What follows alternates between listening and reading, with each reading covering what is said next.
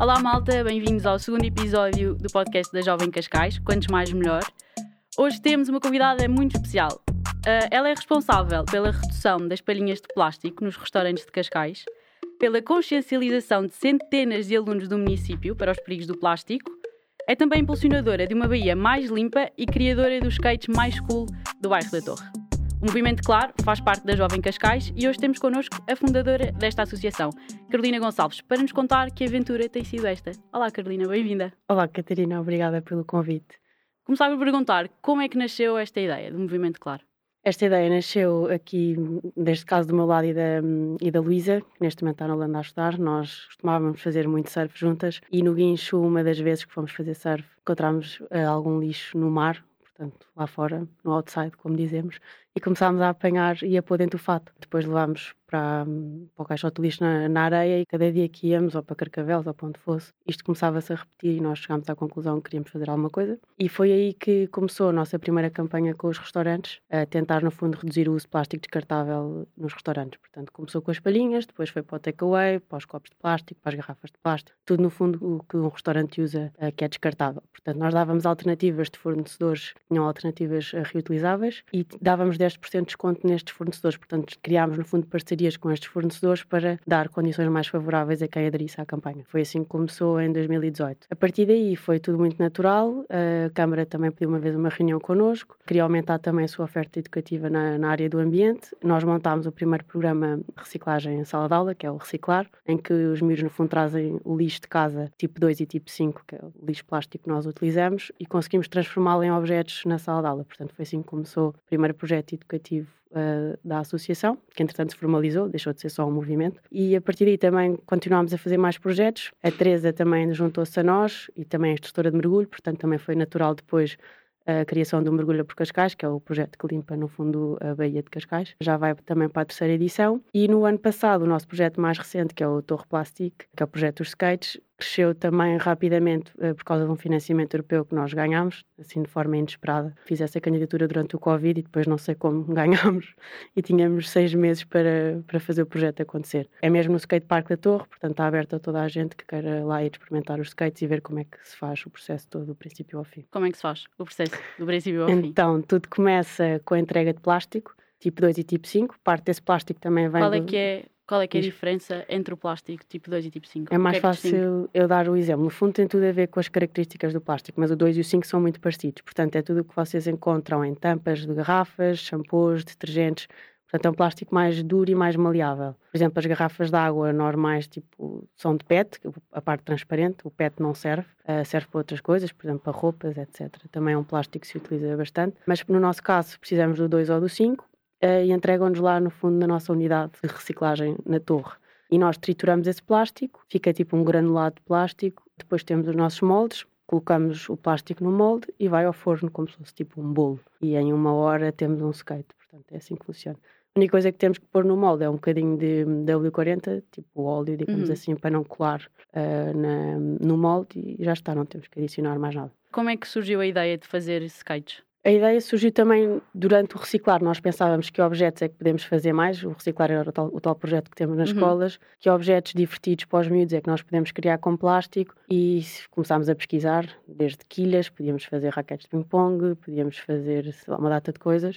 Mas o skate foi para nós aquele que, que, no fundo, nos fez concordar que seria, se calhar, o mais adequado. E por cima, tendo aquele skatepark da Torre, ainda pouco, pouca dinamização, achámos que podia ser, então, o projeto perfeito. E e fizemos essa candidatura. A única parte chata é que nós temos que comprar os trucks e as rodas dos skates à parte, não conseguimos produzir nós. E está um não é bocadinho... é possível fazer isso em. As plástico. rodas é capaz de ser, nós temos que nos profissionalizar um bocadinho uhum. mais para fazer isso, mas pronto, acaba por ficar o skate um bocadinho mais caro, porque só essa parte dos trucks e das rodas, estamos a falar quase 50 euros por skate, portanto uhum. é, hum. é chato. Desde e... o Covid que isto aumentou. Como é, que, como é que funciona? Eu posso chegar lá e comprar um skate? Nós temos aos sábados workshops. Aliás, a unidade está sempre aberta uh, de terça à sexta, das duas às seis e meia. Pintada por um artista do bairro da Torre, Pelo Carlos, Carlos Stock. exatamente. Uhum. O Carlos foi quem fez a pintura e também esteve lá no contentor durante uns meses no arranque do projeto a ajudar a fazer tudo. E pronto, no fundo, então estamos abertos das duas às seis, de terça à sexta, e ao fim de semana temos, não todos, mas muitos deles temos workshops ao sábado, que é mesmo para as famílias que queiram levar os seus filhos a conhecer o processo. Conhecer o processo, toda a gente pode, pode ir, podem usar os skates também grátis, eh, gratu gratuitamente no skatepark, portanto podem estar lá o dia inteiro a andar. Se quiserem mesmo comprar o skate, têm que lá ir. Nós, neste momento, estamos a vender os skates a 80 euros, portanto, no fundo, temos tais 50 euros, que é um custo que não conseguimos mudar, 48 mais especificamente, dos uhum. trucks e das rodas, e depois é o valor do trabalho da pessoa que lá está e, no fundo, o processo em si. São mais de 30 euros que nós cobramos, no fundo, é a sua contribuição para o, para o projeto. Falaste hum, no reciclar. Uhum. O vosso trabalho, uh, para além da ambiental, acaba por uh, abranger um bocadinho a consciencialização na comunidade escolar. O que é que vocês fazem concretamente nas escolas? Nós temos o reciclar dividido em duas sessões, mas é um projeto contínuo durante o ano letivo. Portanto, uma primeira sessão interativa em que, no fundo, expomos os problemas da proteção dos oceanos, o aquecimento global, o que é que o plástico em concreto, uh, como é que impacta os ecossistemas. E depois temos uma segunda sessão em que eles são desafiados entre a primeira e a segunda a levar o plástico para a escola para estarem preparados para a segunda sessão em que transformamos esse plástico em, em objetos. E aqui, em parceria convosco, nós também uh, os dividimos em grupos e fazemos um vídeo que depois é apresentado numa cerimónia final que é no Criarte, em Carcavelos. E, e, nesta cerimónia, os vencedores com os melhores vídeos ganham uh, um batismo de mergulho de scuba diving no, no Clube Naval de Cascais. Portanto, também é uma maneira de os motivar a esforçarem-se, obviamente, durante o programa e dar oportunidade, que não é uma coisa muito fácil nem barata. No fundo, fazer scuba diving em Cascais ou em qualquer outro lado do mundo não é uma, uma coisa muito barata. Portanto, gostamos também de, dar essa oportunidade e deixar lá a sementinha para depois, para quem gostar, inscrever-se mesmo no, no curso completo. Mergulho surgiu através do Mergulha por Cascais. Como é que foi como é que isto aconteceu. Exato, como é que surgiu esse projeto? Uh, nós já tínhamos esta ideia há algum tempo. A Teresa, hum, acho que já disse que ela é instrutora de mergulho, portanto, ela sempre, todos os fins de semana, sai ali no Clube Naval. Ela trabalha lá também com o Zé, portanto, dá assistência nos, nos cursos de mergulho e já tínhamos pensado que. Até porque o projeto nasceu quase no mar, não é? Sim, é verdade. E então a Teresa também, alguns dos mergulhos que fazia, dizia: Olha, a Bahia, infelizmente, por cima é linda, mas por baixo não é assim tão, tão bonita acho que devíamos fazer alguma coisa hum, para, limpar isto. E então acho que a componente mais gira do projeto é o facto de a Câmara Municipal de Cascais participar a 10 bolsas por ano em 80%, ou seja, lançamos o concurso aberto aos jovens de Cascais que se podem inscrever com uma carta de motivação e as 10 melhores cartas de motivação, no fundo as 10 melhores candidaturas, recebem estas bolsas que é no fundo o curso do PAD Open Water todo. Esse concurso é lançado onde? Nas páginas da Câmara. Uhum. Temos sempre muitas candidaturas e não podemos, obviamente, atribuir eh, as bolsas a toda a gente, uh, mas pronto, temos este critério da carta de motivação e agora também uma entrevista por Zoom e também, obviamente, os critérios médicos têm que estar preenchidos. Portanto, há ali uma, uma ficha médica que tem que ser preenchida para ver se, se não há nenhuma, nenhuma restrição. E, e, é isto, e depois temos mais ou menos oito mergulhos por ano. Uh, e é, estas pessoas que ganham as bolsas são quem, no fundo, faz estes oito mergulhos durante o, o verão. Vocês, quando começaram a associação, já tinham em mente que queriam expandir-se em vários projetos? Não, nós quando criámos a associação achávamos que não ia passar de apanha de lixo na praia e no fundo sempre foi um hobby para nós, nunca foi nada mais sério, pensámos que nunca ia passar disso. Uh, mas foi tudo acontecendo de maneira super natural, que acho também é bom, portanto nunca tivemos que forçar rigorosamente nada. Todas nós temos os nossos trabalhos, portanto isto no fundo acaba por ser um hobby super intenso, uh, porque todos os dias uh, tenho que estar a fazer coisas da associação. Mas, mas acabamos também por ver o impacto. Nós temos, só no Mergulha por Cascais, mais de 100 voluntários, portanto, só aí acho que é o nosso programa mais bem sucedido em termos de, uh, de voluntários uh, super presentes. O Torre Plastic é um projeto que, no fundo, impacta um bairro específico. Temos também, obviamente, alguns voluntários do bairro, mas o Mergulho por Cascais continua a ser para nós o programa com mais sucesso a nível de, de envolvimento da, da, da comunidade. Vocês, para além de ativistas, também acabam por impactar de uma forma quase artística, vá. Tanto com os skates como com outras coisas como pranchas de paddle. Verdade, nós fizemos essa. Foi no início do Mergulho por Cascais. Aliás, isto também foi com a, com a Junta de Freguesia que lançou o desafio, depois de termos feito uma apanha de beatas brutal eh, no centro de Cascais, disseram, bem, bora dar um novo uso a isto. E nós desafiámos um, uma pessoa que faz pranchas de sub e pranchas de surf em madeira, que é o Zé, da, da Ioni, é a marca dele. E o Zé disse, olha, eu aceito o desafio, bora lá tentar fazer uma prancha com estas, eram pai 30 mil beatas, nós tínhamos hum. apanhado. E então fomos colando uma a uma por cima. Uma a uma? Do molde de madeira e ficou, depois pusemos a, a cera, o epóxi, como é que se chama, em cima, e ficou muita gira. A prancha foi usada no mergulho por Cascais. Depois fizemos outra igual com máscaras. Foi na altura do Covid, também apanhámos várias máscaras e fizemos a mesma coisa. E agora as pranchas estão expostas na Praia da Conceição, lá numa das escolas de SUP, SUP com alma, acho que é assim que se chama. Uhum. Tem mais projetos em mente? Eu acho que não conseguimos, neste momento, fazer mais projetos. E por um lado é bom ver a associação a crescer, mas por outro também é um bocadinho assustador às vezes pensar na responsabilidade que cada projeto acarreta. Por exemplo, o Torre Plástico, nós tivemos mesmo que empregar uma pessoa para estar lá nestes horários que eu disse há bocadinho. É o Tomás, ele é fantástico, espero que fique.